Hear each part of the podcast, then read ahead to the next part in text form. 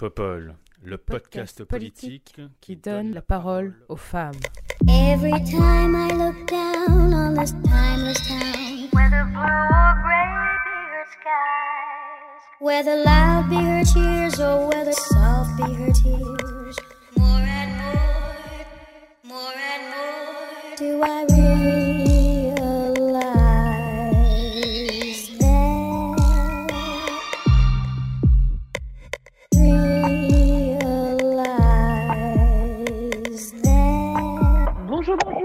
bienvenue sur ce 25e épisode de Popol. Et pour ce 25e épisode de Popol, j'ai le plaisir de recevoir Marie-Laure Casier. Bonjour Marie-Laure, Bonjour Léa, bonjour à toutes. comment vas-tu? Parfaitement bien, je suis très heureuse de participer à, cette- à ce nouvel épisode. Eh bien écoute, ravie aussi. Est-ce que tu pourrais nous parler de toi, s'il te plaît? Alors, je, m'appelle Marie-Laure, je suis militante socialiste euh, de longue date. Ça devient rare aujourd'hui, mais donc, je suis fière de le dire. Euh, je suis euh, élue depuis peu, depuis les dernières municipales du 18e arrondissement de Paris, et je suis chargée de l'égalité femmes-hommes et de la lutte contre les discriminations. Dans ma vie professionnelle, je suis agent public, je gère un budget dans un ministère. Et en parallèle, j'ai repris depuis un peu plus d'un an mes études musicales, donc euh, dans un conservatoire. Euh, voilà, euh, c'est un peu, ça représente tout ce que j'aime faire dans ma vie. Et j'essaye de créer du lien entre tous ces aspects euh, différents de, de ma vie. Super, merci beaucoup Marie-Laure. Et nous avons aussi le plaisir de recevoir Claudine Cordani. Bonjour Claudine. Bonjour et merci beaucoup pour cette invitation. Je suis très heureuse d'être avec vous, quatre. Ravie, ravie de te recevoir. Est-ce que tu pourrais nous parler de toi, s'il te plaît, Claudine? Alors, je suis une Parisienne de 54 ans, anciennement journaliste. J'ai travaillé dans la presse pendant 30 ans. Aujourd'hui, je n'ai plus de travail, je suis au RSA. J'ai fait paraître euh, un premier livre, je me suis auto-éditée. C'est un plaidoyer pour une justice digne de ce nom. Euh, Dans ce livre, je raconte mon combat, puisqu'en France, je suis la première mineure à avoir refusé le huis clos à ses violeurs. Le procès s'est déroulé en 1985. Donc, j'ai raconté dans ce livre mon parcours de combattante, de résiliente, de femme engagée en tant que personne, en tant qu'écoféministe. Voilà, je suis également artiste, je fais des collages graphiques. En fait, je fais plein, plein de choses. Je fais tout ce qui m'intéresse et tout ce qui peut faire avancer la cause. Et où est-ce qu'on peut retrouver euh, la majeure partie de tes travaux, que ce soit tes travaux artistiques ou euh, d'écriture aussi? Alors, mon livre est pour l'instant en vente sur le site bouquelis.com, mais ça ne va pas durer car j'ai une super agente littéraire qui s'appelle Julie Finidori, avec laquelle j'ai travaillé une nouvelle mouture, euh, une version enrichie de mon plaidoyer. Et voilà, euh, je suis en attente de voir ce qu'il va se passer du côté du secteur de l'édition. Et alors, pour les collages, avec la pandémie, voilà, on va en parler tout à l'heure, euh, avec la pandémie, je n'ai pas pu encore exposer mon travail. Donc, j'ai fait énormément de collages, thématiques bien sûr, engagées, féministes, écoféministes. Enfin, je, je traite tout un tas de thèmes. Et je suis pressée de montrer ça euh, à un public. Donc, euh, j'ai des contacts. hein, puis j'attends le, déconfinement pour pouvoir montrer ça. Mais j'en ai montré pas mal sur Twitter. Je communique beaucoup sur Twitter. Et, et voilà, de temps en temps, j'en balance. Super, merci beaucoup, beaucoup Claudine. Et enfin, nous avons aussi le plaisir de recevoir Elsa Grangier. Bonjour Elsa. pardon. Bonjour Léa et bonjour Marie-Laure, bonjour Claudine. Comment vas-tu? Je vais très très bien, je suis, euh, je suis ravie d'être parmi vous et encore très honorée de ces, de ces rencontres qui se créent grâce à toi Léa. Merci beaucoup. Est-ce que tu pourrais nous parler de toi, s'il te plaît? Bah alors justement, je fais une petite transition sur, euh, sur les rencontres. Moi, je suis une femme amoureuse des rencontres parce que je trouve qu'elles déclenchent euh, beaucoup de choses. Euh, Aujourd'hui, je suis directrice générale de l'ONG Ashoka qui travaille principalement sur le champ de l'innovation sociale, à aider les entrepreneurs sociaux à, à faire en sorte que, que l'économie soit un, un levier pour un projet de société plutôt que de mettre la société au, au service d'un projet économique. Donc, je suis ravie, mais avant ça, je crois que je pourrais presque dire que je suis un peu une femme hybride. Alors, c'est très tendance de dire ça en ce moment, de dire que nous sommes hybrides, puisque j'ai été euh, directrice marketing assez longtemps dans le numérique pour des, grands groupes. Euh, j'ai également été euh, journaliste aussi. Je partage ça avec Claudine. Voilà, chroniqueuse au maternel pendant près de quatre ans sur France 5. Puis j'ai monté une, une boîte de, de, production audiovisuelle pour faire des documentaires qui doivent aller, à mon sens, de sujets éminemment prégnants dans la société que sont les femmes, l'écologie, l'éducation. Et, j'ai pu, grâce à ça, signer quelques séries avec France Télévisions et emmener surtout 310 enfants de 10 pays d'Europe écrire la première déclaration européenne des droits de la planète et du vivant et faire en sorte de montrer que l'éducation, c'était vraiment le berceau de l'engagement citoyen. Voilà. Et eh bien génial, on a quand même un super beau line-up aujourd'hui pour ce 25e épisode de Popol, 25e épisode donc épisode anniversaire. On va parler aujourd'hui de deux thématiques, deux thématiques d'actualité. Nous allons d'abord parler des annonces qui ont été faites par le président de la République pour le plan de déconfinement progressif et nous parlerons en seconde partie d'émission de la lettre des généraux. Sans plus attendre, on va commencer par le premier thème. Jeudi dernier, le président de la République a annoncé un calendrier de levée des restrictions s'étalant du 3 mai au 30 juin. Après cette période, il souhaite ouvrir une grande concertation destinée à tourner la page de ce moment de la vie de la nation. La première étape commencera le 3 mai avec la levée des restrictions de circulation, que ce soit autour de chez soi ou entre les régions. Collèges et lycées pourront accueillir, comme prévu, la moitié de leurs élèves simultanément.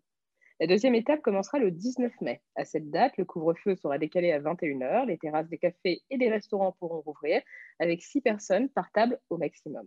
Il en ira de même pour les commerces, les établissements culturels ou les établissements sportifs. Ces lieux devront néanmoins se soumettre à des jauges et protocoles spécifiques. La troisième étape du déconfinement commencera le 9 juin. Le couvre-feu doit alors être décalé à 23 heures. Les salles des cafés et des restaurants pourront rouvrir, tout comme les salles de sport. Une innovation majeure est alors censée entrer en application avec le recours au pass sanitaire. Enfin, la dernière étape du déconfinement est censée commencer le 30 juin, fin du couvre-feu qui a promis Macron, après plus de huit mois de restrictions. Les jauges dans les établissements recevant du public seront abolies même si le gouvernement compte sur le maintien des gestes barrières. La participation à tout événement rassemblant plus de 1000 personnes en intérieur ou en extérieur sera de nouveau autorisée sur présentation du fameux pass sanitaire. Le chef de l'État a néanmoins conditionné ces différentes levées de restrictions à la situation sanitaire dans chaque département. Qu'en pensez-vous? Est-ce que le président a fait preuve de suffisamment de clarté? Et est-ce que vous pensez que ce calendrier est effectivement tenable? On va commencer avec toi, Claudine. Que penses-tu de ces annonces? Comme les autres annonces, euh, c'est une annonce de plus. Ce que je remarque, c'est que, hum, en remontant un peu le temps, euh, la France n'a pas a été alertée par l'OMS. Alors, si je reprends les chiffres, hein, euh, enfin les dates, si je reprends les dates, l'OMS a alerté fin décembre 2019 sur des cas de pneumonie d'origine inconnue venant probablement de Chine. On ne savait pas encore que ça s'était passé à Wuhan. Et en janvier 2020, l'OMS a informé le réseau mondial d'alerte sur le début d'une pandémie. Or, en France, nous avons eu, nous, des informations euh, quelques mois après, c'est-à-dire deux, trois mois après. Déjà, je trouve qu'on a pris du retard et nous voyons le résultat aujourd'hui. Donc déjà, pour moi, premier gros plantage. Il y a d'autres pays qui se sont moins plantés que nous. Euh, premier gros plantage. Ensuite, ce qui m'a beaucoup dérangé, alors évidemment, une pandémie, c'est un virus qui se promène partout. Euh, ça n'est pas maîtrisable. Il n'y a pas une personne responsable de cela. Euh, ce n'est pas ce que je veux dire, c'est que je trouve qu'il a très mal géré ça depuis le début et que ça a continué. Est-ce que les personnes, parce qu'évidemment, comme vous toutes, je discute avec beaucoup de gens, ce qui est très dur, ce qui, ce qui, a été vécu de façon très dure, c'est les annonces intempestives, toujours au dernier moment. Euh, personne ne savait comment s'organiser. Donc, en fait, ça a été euh, un bordel général, un bordel organisé général. Et ça a pesé sur l'économie, ça a pesé sur le moral des gens, sur la santé mentale des personnes. Euh, moi, personnellement, je veux beaucoup de ne pas avoir su gérer. Parce que quand on est responsable d'un d'une nation, quand on, voilà, quand on a cette responsabilité-là, on est censé mieux faire les choses dans le, pour le bien-être de toutes et tous, de s'entourer des bonnes personnes. Euh, il est parti chercher Raoult, enfin, on se demande pourquoi. Pour moi, ça a été un peu du grand n'importe quoi. Alors voilà, encore une fois, il n'est pas responsable de ce virus, mais il est responsable de la façon dont il a, dont il n'a pas géré la communication, et, euh, et on voit le résultat, quoi. Alors bien sûr, il faut continuer à se protéger. Évidemment, il faut respecter les gestes barrières. Euh, un déconfinement progressif qui va mener à un, déconfinement total à un moment, ça ne veut pas dire on recommence la vie d'avant, on fait n'importe quoi. Il faut rester centré sur ce problème de santé euh, qui est très grave. Donc, il ne faut pas oublier qu'énormément de personnes en sont mortes, malheureusement. Et je, te rejoins euh, totalement sur euh, le climat d'incertitude qui est parfaitement inacceptable en fait. Hein. Je pense que, et ça c'est quelque chose que, je, me tue à dire depuis le début, on peut comprendre euh, qu'on ne sait pas, et comme tu dis, euh, on, ne peut pas euh, remettre la faute sur le gouvernement de, ce virus. Mais en tout cas, placer les citoyennes et les citoyens dans ce climat d'incertitude constant, comme tu le disais, avec des, mesures qui arrivent à la dernière minute, des rumeurs de mesures constamment, enfin la communication autour de ça était, à mon avis, assez désastreuse, excessivement anxiogène. Parce que je pense que là où le pouvoir politique avait quand même euh, la possibilité de faire quelque chose, c'était de créer un climat le plus rassurant possible. Et ça n'a absolument pas été fait. Et là, à mon, sens, là, la plus grande faute, euh, très sincèrement, à mon avis. Marie-Laure, qu'est-ce que, qu'est-ce que tu as pensé, toi, de, de, ces annonces? Moi, je pense que les annonces d'un déconfinement euh, progressif, c'est une perspective heureuse à, titre individuel. Je pense que on est euh, toutes et tous dans le même état. Euh, enfin, ça dépend de notre situation, évidemment. Euh, moi, je ne suis pas, je fais pas un métier qui est exposé, qui est en première ligne, mais je pense à toutes les personnes précaires, je pense à tous les métiers qui sont en première ligne. Et on sait que les femmes sont, sont en grande partie dans cette situation-là. Donc, euh, il y a quand même beaucoup de questions, euh, malgré cette perspective euh, heureuse, beaucoup de questions qui restent en suspens. Je suis assez d'accord avec ce que disait Claudine. on manque d'une lisibilité, et ça depuis plus d'un an, en fait. On, a manqué d'une transparence sur l'information, on a manqué d'une transparence sur les perspectives. On a vu aussi, il y a quelques mois, euh, le, enfin, il y a quelques semaines même, le président euh, disait ben, la, vague de mars, on ne pouvait pas la prévoir, etc. Euh, alors que des parlementaires ont montré des rapports disant que oui, en fait, il leur avait été remis un rapport indiquant qu'en mars, il y aurait une reprise de l'épidémie. Euh, et, rien n'a. Enfin, en tout cas, il y a des choses qui ont été faites, puisque ça fait un an qu'on est en confinement, couvre-feu, etc.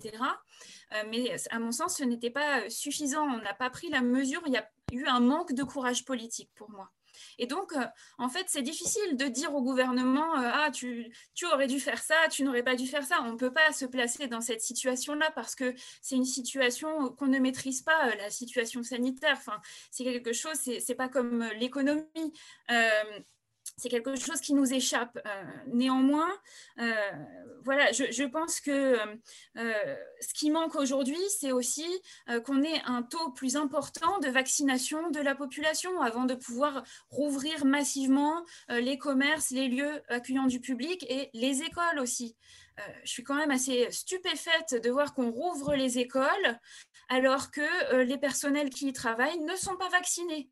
C'est incroyable. C'est enfin voilà, ça me met très en colère parce que dans mon entourage, j'ai aussi euh, des proches qui, qui, sont instits et euh, je me pose aussi la question, ben, enfin, je comprends que le gouvernement, sa priorité, euh, ce soit de lutter contre le décrochage scolaire, contre les inégalités scolaires. c'est quelque chose que je partage évidemment. Cependant, il y a une déconnexion entre le discours et la réalité. Si c'était vrai, les, professeurs, les enseignants, euh, les instituteurs auraient été dotés de matériel informatique. Ça n'a jamais été évoqué, ce n'est pas le cas. C'est le cas dans les, collèges euh, qui sont sous la responsabilité euh, des, départements. Il y a eu des moyens qui ont été accordés pour des équipements informatiques. Dans les écoles, ce n'est pas le cas et c'est incompréhensible. Par ailleurs, la priorité euh, et de lutter contre le décrochage scolaire. Alors pourquoi euh, le, ministère de l'Éducation nationale réduit les heures accordées au soutien scolaire pendant les, deux, semaines de vacances qu'on vient d'avoir? Voilà, Ça, c'est des choses qui peuvent être vues comme des détails, mais en fait, c'est des aspects concrets de la vie de tous les jours et du métier de l'enseignement euh, qui ne sont pas évoqués dans le débat public. Donc, voilà, ça montre bien, je trouve, les incohérences de, de, cette politique de déconfinement et puis, euh, voilà, ce qui manque aujourd'hui, je pense, c'est euh, des précisions aussi sur le cadre légal du télétravail. On, a, euh, on est dans un flou total. on dit la règle, c'est le télétravail, mais en fait, il n'y a rien qui contraint les employeurs. il n'y a rien qui est opposable. Donc, enfin, le, dernier point sur lequel j'aimerais bien revenir, c'est aussi bah, quid des dispositifs d'aide aux secteurs qui subissent la crise, au commerce évidemment. Là, comme en fait le système d'aide est bimensuel, donc il y a des aides pour janvier, février, mars, avril, etc. Là, on tombe au mois de mai. Est-ce que les commerçants vont pouvoir avoir l'aide de mai ou euh, est-ce que euh, celle-ci va leur être sucrée? Enfin, voilà, c'est tout un tas de détails, mais euh, voilà, le diable se niche dans les détails. Alors, il faut y revenir et il faut en parler. Je pense que c'est important. De même pour le secteur culturel, on va pouvoir rouvrir certains établissements, mais ça dépend des seuils de contamination par département, etc. quid en fait des dispositifs pour aider les intermittents et les intermittentes par ailleurs? Euh, qui réclame la prolongation de l'année blanche. Pour l'instant, euh, Roselyne Bachelot, n'y est pas favorable. Ce, plan de déconfinement, pour moi, il est davantage pensé pour des raisons économiques euh, que pour des raisons sanitaires. Et je pense que c'est aussi une réaction de peur du gouvernement et du président Emmanuel Macron, d'une peur d'un sentiment de ras-le-bol généralisé à la veille des élections. Et je pense que c'est ça qui guide l'action gouvernementale aujourd'hui. Et je m'en désole. Ah ouais. ouais, c'est clair. Je suis assez d'accord avec toi. C'est aussi d'ailleurs euh, ce qu'il euh, ce qui, ce a, enfin, ce qu'il a poussé à ne pas euh, prévoir de confinement au, mois de janvier. Hein. Sa cote de popularité a augmenté juste après. Enfin, évidemment, c'est un, coup, c'est un coup politique aussi, ça c'est certain. Elsa, toi, tu, tu partages ces avis? Il y a beaucoup de choses qui ont été dites, bien dites que je partage. Et puis, il y a d'autres choses avec lesquelles je suis un peu plus nuancée aussi, moi, sur, euh, sur le propos. Alors, bien sûr que quand on lit l'histoire un an après, c'est beaucoup plus facile de la revisiter et de se dire, ben voilà, il aurait fallu faire ci, il aurait fallu faire ça. Il y a 66 millions en France, 67 millions de, sélectionneurs pour l'équipe de foot. Et parfois, on aime bien aussi refaire les matchs, mais euh, je pense que quand on se retrouve confronté à cette situation-là, je ne suis pas sûre qu'on aurait pris d'autres meilleures, moins bonnes. Enfin, il y, a toujours une façon de, de, voir les choses. Après, ce qui est vrai, c'est qu'il y a eu l'histoire des masques, euh, l'histoire des gestes barrières, l'histoire des jauges, on revient. Donc, il y a une forme de lassitude sur cette, euh, ce qu'on appellera de l'impréparation globale gouvernementale, que maintenant on peut qualifier comme telle, ça c'est sûr. Et bien sûr, avec, oui, des fautes de quart, des fautes de quart indéniables en termes de communication. Et puis, on sentait aussi une dissension d'un point de vue gouvernemental. Vous n'étiez pas forcément tous raccord non plus euh, sur la façon dont il fallait euh, appréhender les choses. Maintenant, moi, ce que je vois aussi dans, les annonces qui ont été faites, c'est que je, partage ce que disait Marie-Laure, il y a un petit peu de lumière au bout du tunnel. Et quand même, ça fait du bien aussi euh, euh, de se dire ça, parce qu'il parce y en a quand même suffisamment, euh, en a assez. Quoi. Je pense qu'on en a tous bavé depuis le début, qu'on est tous fatigués, qu'on voit l'été arriver, qu'on a envie de se retrouver les uns avec les autres, évidemment avec une couverture vaccinale, ça aussi, il faut bien le rappeler, qui, devrait être efficiente en fait, et pour toutes les populations concernées. Et effectivement, Marie-Laure met un point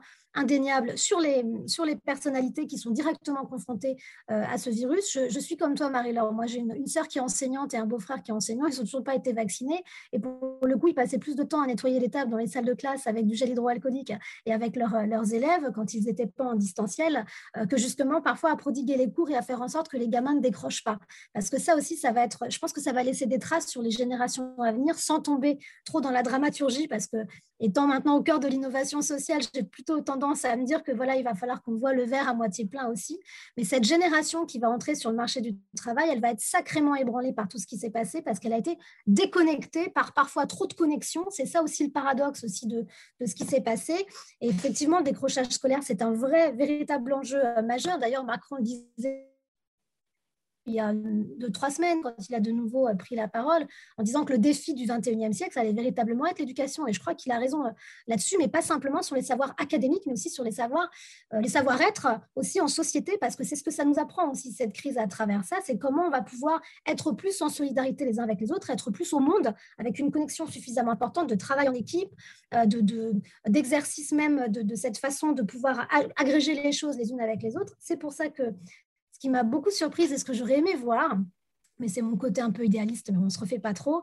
Euh, j'aurais adoré qu'il y ait une convention citoyenne justement pour la gestion de la crise Covid. J'aurais trouvé ça assez intéressant euh, qu'on fasse intervenir aussi des citoyens qui avaient certainement énormément de choses à apporter et d'éviter que ce soit un peu ces happy few en permanence, un comité d'experts qu'en plus voilà, euh, on contredit parce qu'il y avait Raoult dedans, il n'y a plus Raoult. Après, on ne sait plus qui parle des pas des frécis. Enfin, on sent qu'il y a une dissension aussi énorme. Moi, je me dis un petit peu de nouveauté aussi. Et si, on ne veut pas donner l'impression que cette démocratie est mise à mal et qu'il y a un côté très autoritaire dans la prise de décision un peu imposée, eh ben, il faut savoir s'ouvrir aussi et casser ces représentations-là. Parce que c'est ce que nous montre cette crise, clairement. C'est qu'il faut qu'on casse les représentations qu'on a vis-à-vis de l'exercice même du pouvoir. Et ce n'est pas un gros mot que de vouloir se mettre en danger vis-à-vis -vis de ça. Au contraire, je trouve que prendre ce risque-là, c'est d'un courage exemplaire et on a véritablement besoin de courage en politique euh, à ce niveau-là.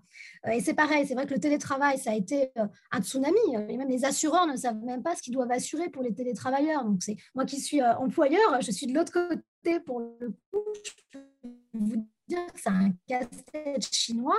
Et ça aussi, c'est extrêmement intéressant. Je vais le pratique aussi dans l'exercice même du télétravail. En France, aujourd'hui, il y a 5% quand on prend le, euh, quand on prend le code, euh, les statistiques du, télétravail classique hors Covid, on s'aperçoit qu'il y a 5% des télétravailleurs en France aujourd'hui. Avec le Covid, évidemment, vous imaginez que ça va être beaucoup plus et ça va pouvoir permettre de légiférer plus durablement, plus intelligemment. Donc, il faut aussi le voir comme une forme euh, d'opportunité là-dessus. Je terminerai juste sur un point parce que vous l'avez dit, Claudine et, Marie-Laure, et, je, suis, je souscris à 3000% sur vos dires. Évidemment qu'il y, a un problème de transparence, mais moi, c'est même pas la transparence qui me gêne. Ce qui me gêne, c'est le manque de sincérité. Je trouve que ça plus grave que l'absence de transparence finalement. J'ai pas envie, moi, que le gouvernement soit transparent avec moi. Ce que je veux, c'est qu'il soit sincère et quand il n'y arrive pas, qu'il me le dise aussi. Parce que quelque part, ça me donnera envie de participer beaucoup plus à faire un effort un peu, un peu collectif. Et puis, la dernière chose sur laquelle je, je dirais un petit mot aussi, c'est euh, oui, c'est que bien sûr, je le disais en préambule, c'est facile de refaire le match un an après, mais il y a quand même un truc aussi, moi, qui m'exaspère, c'est l'absence d'effet d'expérience. C'est qu'il y a un moment, on en a eu quand même des confinements depuis le temps, on doit, on doit être un peu plus euh, capable de les gérer avec, euh, avec plus, de, plus de dignité vis-à-vis des autres, plus de préparation aussi, et je crois que là-dessus, il va falloir faire très, très attention pour Emmanuel Macron, à mon sens, parce que ça laisse des traces très importantes pour la campagne de la présidentielle de l'année prochaine, et, en plus, c'est pas terminé. Je dis pas terminé. Là, on voit la lumière au bout du tunnel un peu, mais il peut se passer encore énormément de choses.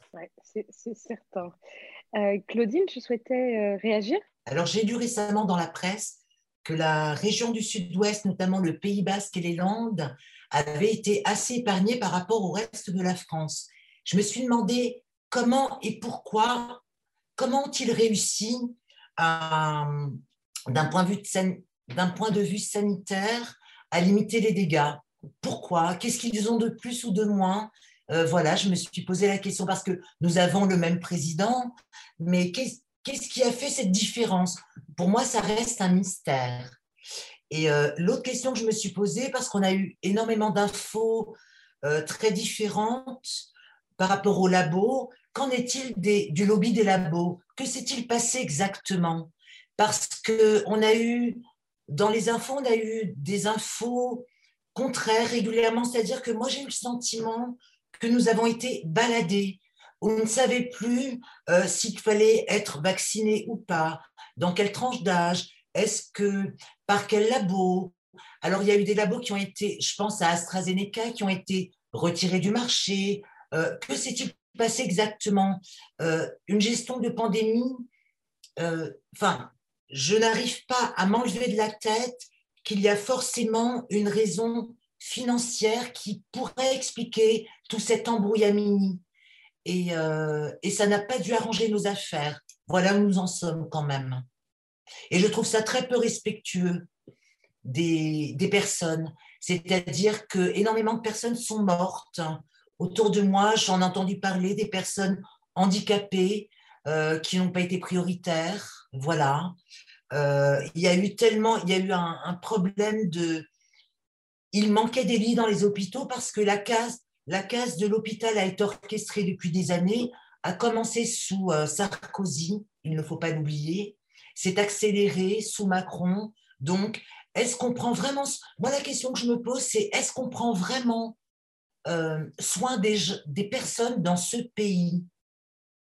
Quand je vois le résultat en première ligne qui morfle, ce sont les femmes et les enfants, c'est toujours les mêmes. c'est juste plus possible. C'est juste plus possible, en fait. Voilà. Oui, tout à fait. Tu as raison de rappeler ça, Claudine, c'est très important. Je voulais juste ajouter que, euh, pour rebondir sur les propos de, Claudine en rapport aux soins, euh, moi, j'espère que, ça va ouvrir en tout cas sur un, sujet euh, majeur qui est justement comment on prend soin les uns des autres et comment on est plus en solidarité et que ça fera partie euh, du, débat de la campagne euh, de la présidentielle, parce que ce sont souvent ces thèmes-là qui sont confisqués, notamment l'éducation. Éducation, environnement et société arrivent toujours en queue de peloton dans les débats euh, de la présidentielle, et je pense qu'il va falloir qu'on inverse un peu le conducteur de ces débats-là pour parler de sécurité, d'immigration, d'économie et de chômage au milieu, mais en tout cas qu'on remette, et surtout qu'on explique que toutes ces thématiques-là sont liées et qu'elles ne peuvent pas se faire les unes sans les autres. Bien sûr. Merci beaucoup, merci beaucoup à toutes les trois pour euh, vos éléments sur euh, et euh, pardon vos, points, vos éléments de réflexion sur, sur, cette, sur cette thématique. Je vous propose de passer au second thème. On va parler de la tribune des généraux. Dans une tribune publiée sur le site de Valeurs Actuelles, des généraux à la retraite appellent à une réponse forte du gouvernement face à ce qu'ils décrivent comme le délitement du pays. Ces derniers parlent d'une France en péril, en proie aux hordes de banlieues et à la guerre raciale qu'ils décrivent. Face à cette situation, une seule réponse leur semble possible, c'est l'éradication de ces dangers avec une armée qui serait prête à soutenir les personnalités politiques engagées dans une démarche de sauvegarde de la nation. Si rien n'est fait, il promet une explosion avec une intervention de militaires dans une mission périlleuse de protection de nos valeurs civilisationnelles. Signé par plus de 1000 militaires, ce texte abject a suscité de vives réactions dans le monde politique. Jean Castex a fustigé un texte en le qualifiant de contraire à tous nos principes républicains, à l'honneur, au devoir de l'armée, dénonçant aussi des généraux qui ne représentent qu'eux-mêmes une récupération aussi tout à fait inacceptable de la part de Marine Le Pen. Des sanctions ont été détaillées ce jeudi par le chef d'état-major des, armées, François Lecointre, dans Le Parisien. Je souhaite que leur mise à la retraite d'office soit décidée. C'est une procédure exceptionnelle que nous lançons immédiatement à la demande de la ministre des Armées, a-t-il indiqué. Cette situation est particulièrement inquiétante, notamment au titre de la récupération politique par le Rassemblement national. Qu'en pensez-vous? Est-ce que les réactions du gouvernement ont été suffisamment fermes? Et que faudrait-il faire pour lutter contre ce type d'appel à la haine? Elsa, est-ce que tu veux commencer sur cette question? Oui, oui, tout à fait. En fait, il y, a plusieurs choses dans ce, dans ce sujet-là. Évidemment que la première chose à laquelle je pense, c'est que je me dis que c'est une destitution en bande organisée pour, euh, Emmanuel Macron aussi, euh, parce que c'est intéressant de voir que ça part de généraux à la retraite, que c'est repris derrière par un, par un journal qui lui aussi a des obédiences politiques très, très extrémistes. Donc ça fait une caisse de résonance évidemment supplémentaire.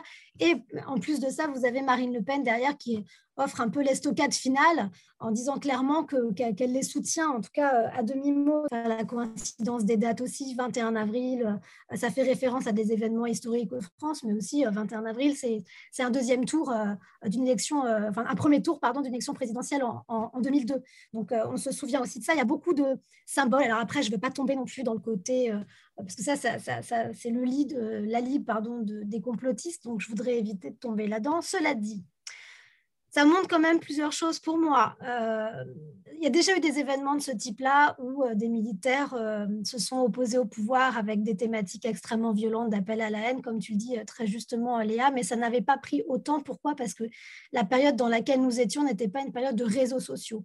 Ça aussi, faut, faut, le prendre, faut le prendre en compte. Ça veut dire que ça avait été quelque part neutralisé parce qu'il n'y avait pas eu cette caisse de résonance-là. Là, aujourd'hui, l'ère dans laquelle nous, sommes, euh, nous, oblige, en tout cas, à être dans ce temps médiatique médiatique pardon, très fort et, euh, et à appuyer sur ces, sur ces boutons-là. Moi, je suis choquée, évidemment que je suis choquée parce que euh, je suis choquée pour deux choses. Je suis choquée parce que euh, c'est pas comme ça que je percevais la grande muette. Déjà, c'est la première chose. mais je suis aussi choquée de la façon dont certains responsables politiques, et pas forcément Marine Le Pen, mais même au sein du gouvernement, ont considéré euh, cette, euh, cette tribune-là en parlant de, de, je sais plus, je crois que c'est Agnès Pannier-Runacher qui a dit que c'était euh, des militaires en charentaise ou un truc du genre. Donc, je, trouvais ça aussi d'une certaine violence, à l'image de la violence que ces, que ces militaires ont eue. Qu'est-ce que ça raconte en fait? Qu'est-ce que ça raconte? Qu'est-ce qui fait que ces militaires à la retraite se sentent autorisés de dire de telles ignominies, de tels appels à la haine aujourd'hui? Et qu'est-ce que ça raconte de nos médias qui font des caisses de résonance de ce type de choses? Moi, c'est ça qui m'interpelle en fait. C'est vraiment ça. Ça veut dire qu'il y a un jeu permanent de pyromanie, orchestré aussi euh, euh, au plus haut sommet de, pouvoir politique. Et quand la, la question que tu poses, c'est qu'est-ce qu'on peut faire aujourd'hui euh, pour éviter ce genre d'appel à la haine? Euh, Je reviendrai sur notre, euh, premier thème. La, question centrale, ça va être la solidarité aussi entre nous. Ça va être le commun. Est-ce qu'on a encore un commun, en fait? Et comment on reconstruit ce commun aussi autour de nous?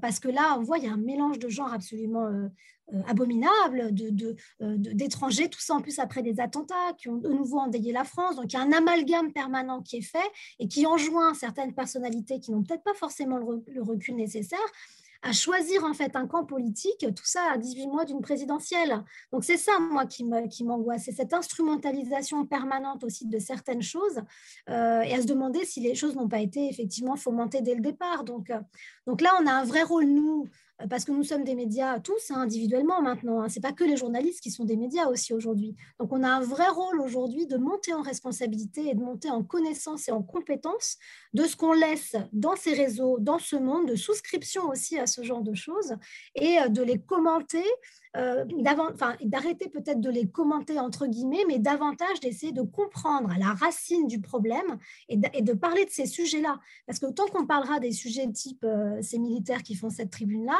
euh, on ne parlera pas suffisamment de laïcité au quotidien dans les écoles, par exemple on ne parlera pas des sujets fondamentaux euh, dont on a besoin aujourd'hui d'entendre que ça se passe bien et que c'est 80% de ces choses-là qui se passent bien. Les médias nous envoient une représentation du monde qui n'est pas la réalité, sauf qu'elle devient une prophétie autoréalisatrice.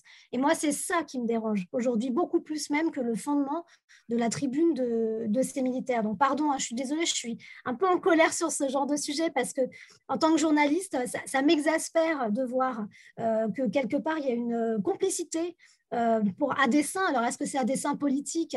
Euh, Quelque part, je trouverais ça presque plus noble que ce soit à dessein politique qu'à dessein économique, en fait, où je trouve ça pire si jamais c'est pour des, juste des, du mercantilisme ou faire de l'audience, ou etc. Je trouverais ça plus, euh, encore plus cynique quelque part dans le monde. Mais voilà, le message que je veux faire passer, si jamais ce n'était pas clair auparavant, pardonnez-moi, c'est voilà, de, s'interroger sur le rôle et la puissance des médias aujourd'hui, euh, qui ne sont plus un contre-pouvoir, mais qui sont en train de favoriser l'accession au pouvoir de certains responsables politiques. Alors ça, c'est très vrai, et c'est assez intéressant que, que, tu abordes cette question qui est plus globale hein, et qu'on pourrait, euh, de manière générique, euh, appliquer à, à d'autres thématiques et à d'autres polémiques.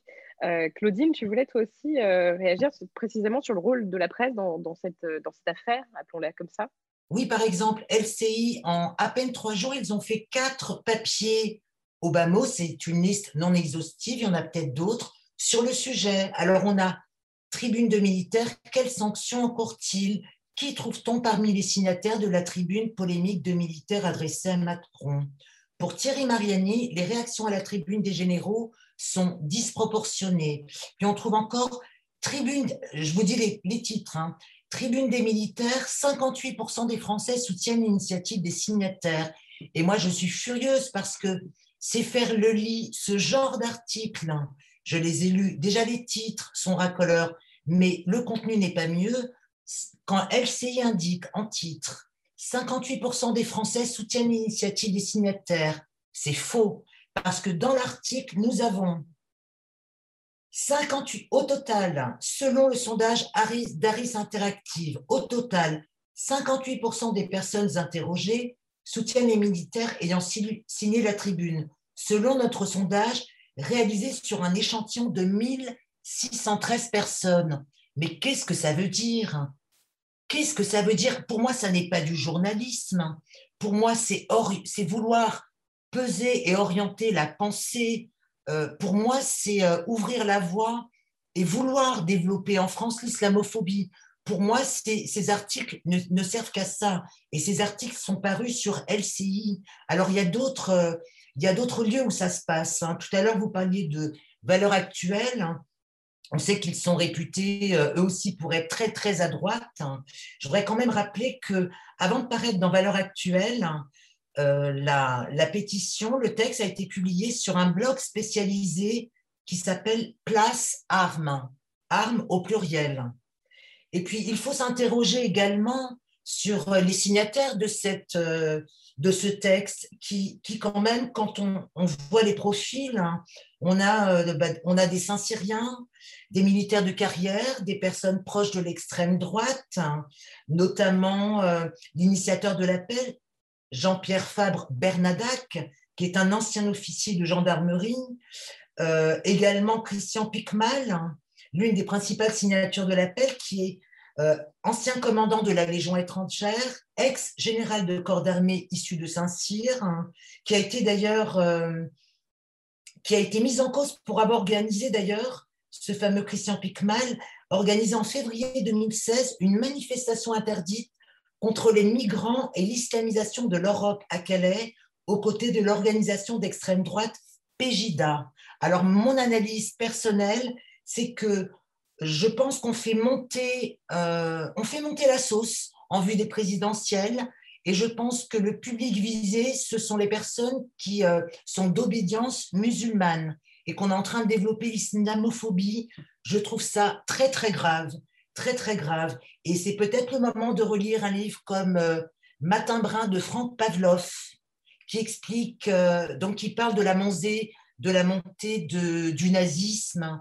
Euh, c'est, moi, ça me fait peur, ça me fait froid dans le dos, parce que je vois que la, la presse, beaucoup de titres de presse participent aussi à montrer des images d'un éventuel duo, duo Macron-Le Pen. Mais qu'est-ce que ça veut dire? Il y aura peut-être d'autres surprises. Et puis, et puis est-ce que les gens veulent voter à nouveau pour Macron?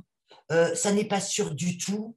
C'est, lui prétend, enfin, on entend qu'il va se représenter je trouve que la, la, presse a un rôle très important, a toujours eu un rôle important. Mais pour moi, la presse, le journalisme, ça n'est pas de faire l'information, c'est de transmettre les informations. Ça n'est pas du tout la même chose. La presse ne doit pas peser dans la balance à ce point-là. C'est très, très dangereux. Moi, je suis, euh, je suis très inquiète par rapport à ce qu'il se passe et j'espère qu'on n'aura ni Macron ni Le Pen en duo, qu'on aura d'autres perspectives beaucoup plus humaines, beaucoup plus féministes et écoféministes. Je vous en reparlerai tout à l'heure. Merci Claudine. Je suis tout à fait d'accord avec toi et euh, tu as bien fait aussi d'insister sur euh, l'aspect de polarisation des médias en France qui est quand même euh, assez, assez inquiétant. Marie-Laure, je te laisse réagir sur cette question s'il te plaît. Oui, alors ce texte pour moi, il est dual. Euh, il est à la fois euh, en apparence assez vague, il lance des grandes idées comme ça, et euh, en réalité très référencé extrême droite. Et je pense que c'est ça qui explique bon, euh, ce, sondage très très critiquable, hein, mais euh, euh, que en apparence une grande partie des Français pourraient soutenir ce texte, etc. Je pense que pour des personnes qui se disent conservatrices, pas forcément euh, d'extrême droite, qui n'ont pas forcément ces références-là, euh, ils peuvent se dire, bah oui, euh, c'est vrai qu'ils participent à dire des vérités que personne ne dit, que tout le monde dit tout bas, mais jamais tout haut, parce que politiquement correct, censure, etc. Voilà, je pense que vraiment, en apparence, il, il, est très vague et il ne détaille rien. donc, en réalité, quand on regarde de plus près les termes choisis, euh, tu les as évoqués tout à l'heure, euh, Léa, euh, ça renvoie très très clairement à l'extrême droite. et notamment aux théories de Renaud Camus, aux thèmes défendus par Éric Zemmour, ainsi que évidemment le Rassemblement national. on parle donc de guerre raciale, de horde de banlieue, de valeurs civilisationnelles et euh, en enrobant ça dans euh, euh, un peu des discussions de comptoir. Quoi. En réalité, moi, je pense que les signataires n'ont rien laissé au hasard, quoi qu'ils peuvent en dire à titre individuel. Hein, ils disent qu'effectivement, au départ, ils n'avaient pas choisi Valeur Actuelle, que c'est ce journal qui a repris leur tribune, etc. en réalité, ni la date de publication de la tribune, ni le vocabulaire employé n'est laissé au hasard. Je pense que le message qui est envoyé à Emmanuel Macron, il est très clair. Euh, il vise à dire, euh, nous, on est là, on est nombreux et on est prêts à nous mobiliser. Et, euh, je pense qu'ils ils font ça aussi parce qu'il y a quelques mois, euh, Emmanuel Macron avait donné une interview dans Valeurs, dans Valeurs Actuelles. Euh, donc, euh, en fait, c'est un peu une sorte de retour de bâton. Je ne sais pas très bien comment analyser ça, mais moi, je vois ça vraiment comme un retour de bâton où, en fait, l'extrême droite I'm Sandra, and I'm just the professional your small business was looking for. But you didn't hire me because you didn't use LinkedIn jobs. LinkedIn has professionals you can't find anywhere else, including those who aren't actively looking for a new job but might be open to the perfect role, like me. In a given month, over 70% of LinkedIn users don't visit other leading job sites. So if you're not looking on LinkedIn, you'll miss out on great candidates like Sandra. Start hiring professionals like a professional. Post your free job on linkedin.com/people today. Traditionnelle, celle plutôt euh, du père Le Pen, revient en force en disant euh, on va pas te laisser venir sur euh, nos terrains, c'est chasse gardée et c'est pour Marine Le Pen. Et en fait, cette tribune, par son côté très radical, je pense qu'elle participe aussi à banaliser le discours du Rassemblement national, c'est-à-dire et ça, c'est quelque chose euh, qu'on voit partout dans tous les médias. Euh, certains intervenants euh, vont avoir des positions extrêmement radicales. Et puis, comme ça, ça participe à instiller les thèmes de l'extrême droite dans le débat public un peu tous les jours. Et ça marche très bien. Et Claudine et Elsa, vous l'avez très bien dit tout à l'heure. Donc, je trouve que c'est très dangereux et puis ça, participe à faire apparaître Marine Le Pen comme finalement une personne plutôt modérée.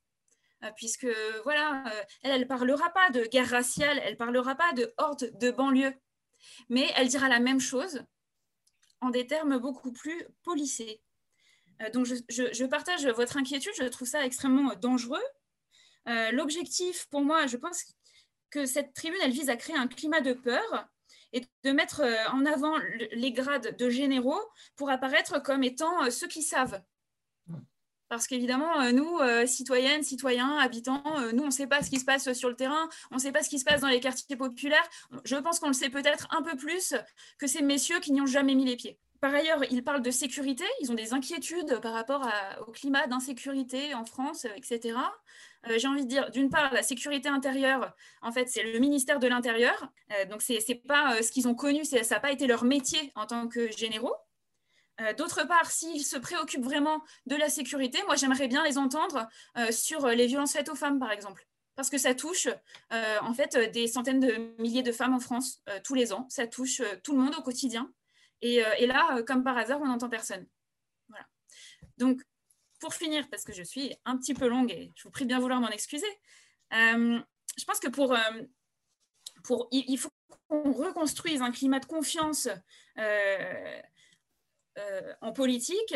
Euh, et puis, bien évidemment, en tant que jeune élu, euh, moi, c'est une préoccupation qui est un peu le fil rouge de mon mandat. Et, pour moi, ça passe par effectivement un besoin de sincérité et d'humilité de la part du gouvernement, mais aussi de tous les élus, y compris nous, les élus locaux. c'est ce que tu mentionnais tout à l'heure, Elsa, et je suis tout à fait d'accord avec ça. Mais on a besoin aussi, je pense, d'avoir un soutien aux associations, qui œuvrent, elles, sur le terrain contre la haine, contre les discriminations, contre les inégalités. Et je pense que c'est vraiment par des mesures sociales d'importance qu'on arrivera à recréer un climat serein euh, en France. Malheureusement, je n'ai pas l'impression que c'est ce qui se profile. On verra bien euh, les débats euh, qui se tiendront lors de la présidentielle.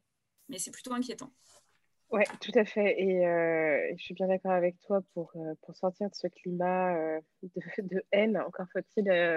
enfin, ça manque de volonté politique, en fait. Il y a la volonté politique qui manque pour effectivement venir, venir en aide à, celles et ceux qui en ont le plus besoin, traiter en priorité les inégalités, quelles qu'elles soient. Et c'est certain que si on se concentre sur, euh, sur des espèces d'obsessions euh, complètement justifiées euh, de, de, vieux cathos, enfin c'est ça, hein, pas se mentir, c'est quand même c'est quand même très inquiétant, très inquiétant. Et pour moi, c'est pas ça la France. Enfin, c'est pas ma France à moi. Et, et, ça me fait un peu flipper, pour être très honnête, que ces gens-là aient autant de visibilité. Et comme tu le disais aussi à très juste titre, tant Claudine, comme vous le disiez à très juste titre, Claudine et, et Elsa aussi, qu'ils aient autant de visibilité et que les médias fassent vraiment, enfin, jouent leur jeu en fait. C'est gravissime, gravissime. Bien. on va peut-être passer à vos thèmes, si ça ne vous dérange pas. Claudine, de quoi voulais-tu nous parler, s'il te plaît? Alors, moi, on m'a fait parvenir un, dessin qui résume pour moi exactement énormément de choses. Alors, je vais vous le montrer, mais voilà, ça se raconte pas la fin. En fait, il y a une pyramide égaux où on a un homme tout en haut, puis on a en dessous euh, des animaux, la femme, etc. Donc, le système pyramidal très cher au patriarcat. Et à côté, on a un rond, c'est marqué écho. On a la femme avec les animaux au centre. En fait, pour moi, ça montre bien, ça montre bien visuellement la différence de politique que nous pourrions avoir si, une femme était présidente, par exemple.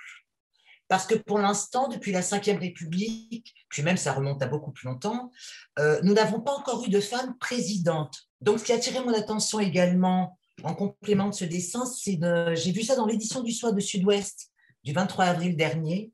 C'est donc le professeur Philippe Menet, qui est chef de service en neurochirurgie au Centre hospitalier universitaire d'Angers qui a travaillé sur le cerveau, qui a exploré les moins, ses moindres recoins. Et alors, je trouve, donc il, a, donc il, il détaille ça en cinq, en cinq points. Dans le quatrième point, euh, il dit que les, selon les études scientifiques menées depuis les années 60, il est avéré que les femmes sont meilleures pour la cognition sociale. Nous en parlions à l'instant. Donc, je poursuis. C'est une branche de la psychologie qui étudie les processus permettant aux gens de penser les individus, les groupes et les événements qui les entourent. Donc, elles arrivent mieux à vivre en société, à prendre des décisions pour le collectif. Elles sont plus douées pour la communication. J'ai trouvé ça très, très important. Parce que je me demande si c'est pour cette raison qu'on ne voit pas assez de femmes en politique, sous-entendu qu'on les empêche d'accéder à des positions plus importantes, le fameux plafond de verre qu'on remarque d'ailleurs un peu partout. Moi, je pense qu'en politique, nous manquons d'empathie, de, social. Nous ne parlons pas assez de la situation des femmes, des enfants. Voilà. Alors, est-ce qu'il faut être une femme? Est-ce qu'il faut devenir présidente pour enfin arriver à faire des choses que d'autres hommes n'ont pas fait?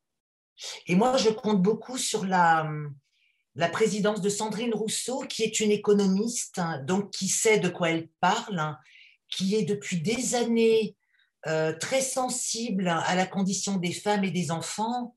Je pense que ce, monde, alors en France, je pense qu'on que nous avons besoin d'une personne comme elle. Et il est temps que les femmes prouvent leur dimension écoféministe. Parce que pour moi, l'avenir, pas d'un pays, de la planète entière, pour moi, la vraie révolution viendra par les écoféministes. Merci beaucoup, Claudine. C'était euh, très, très intéressant. Et moi, ça m'intéresse tout particulièrement parce que je suis euh, en train de travailler sur un ouvrage sur la place des femmes en politique. Donc, euh, je veux bien les références de, de, tous ces éléments, s'il te plaît, pour, pour y jeter un œil un peu plus, un peu plus précis. Et on salue aussi d'ailleurs Sandrine Rousseau qui interviendra bientôt sur Popol. Ouais, ouais, ouais, bientôt au mois de fin mai, devez voir. Voilà. Je t'enverrai par mail toutes les. Hein, je t'enverrai ça. Merci beaucoup.